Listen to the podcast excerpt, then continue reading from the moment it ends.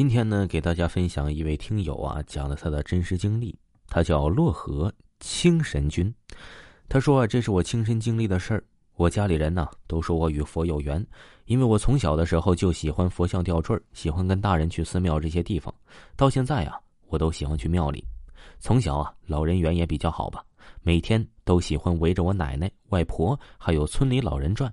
所以老人们经常给我讲一些他们小的时候故事给我听，久而久之，我就更加信鬼神之说了。那是我读高中的时候吧，记得好像是高二放暑假的时候经历了一件事，至今都困惑着我。八月份我们那儿比较热，晚上睡觉啊蚊子也比较多，所以我给我的床装了一个蚊帐，就是那种上面是圆的那种。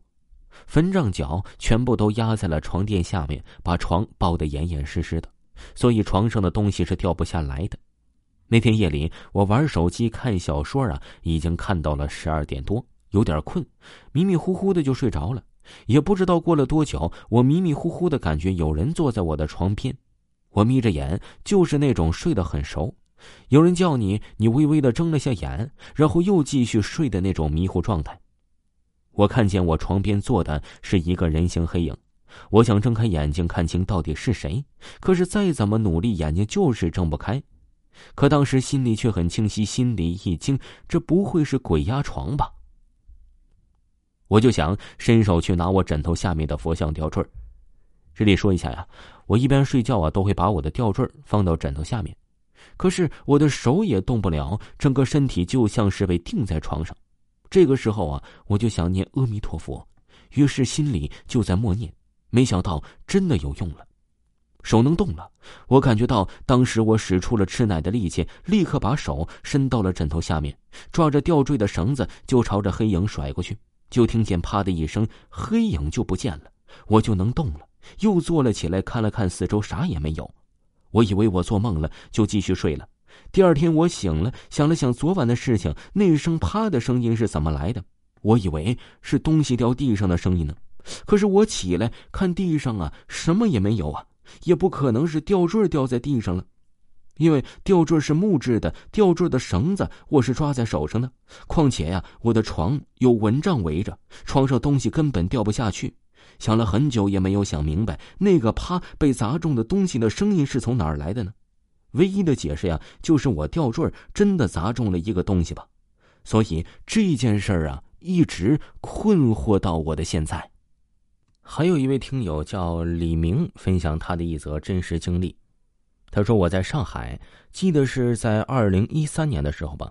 那个时候啊，住在正立路上的同济新苑那个小区，具体是几楼啊？我记不清楚了，可能是四楼或者五楼。”房子呀是两室一厅一厨一卫，三个人住。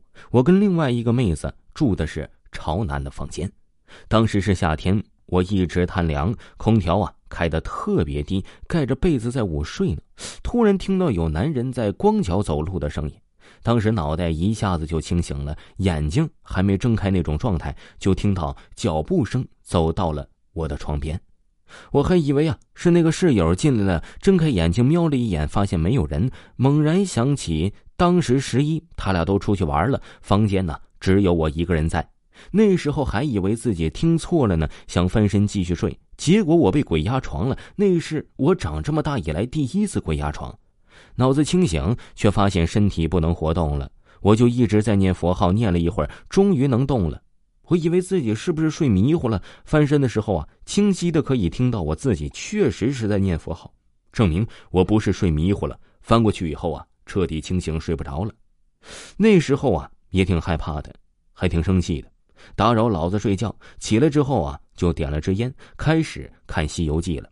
各位听众朋友，听友分享的故事就给您播讲完毕了。如果呢，您有您的。个人经历的话呢，就可以私信维华，维华呢发您咱们直播时通知的二维码来进行分享故事。另外呀，维华跟大家推荐一部维华的专辑，叫《乡村鬼事》。您点击维华的头像，进入维华的账号，第一行就可以看到“乡村鬼事”四个大字了。喜欢的朋友一定不要错过哦。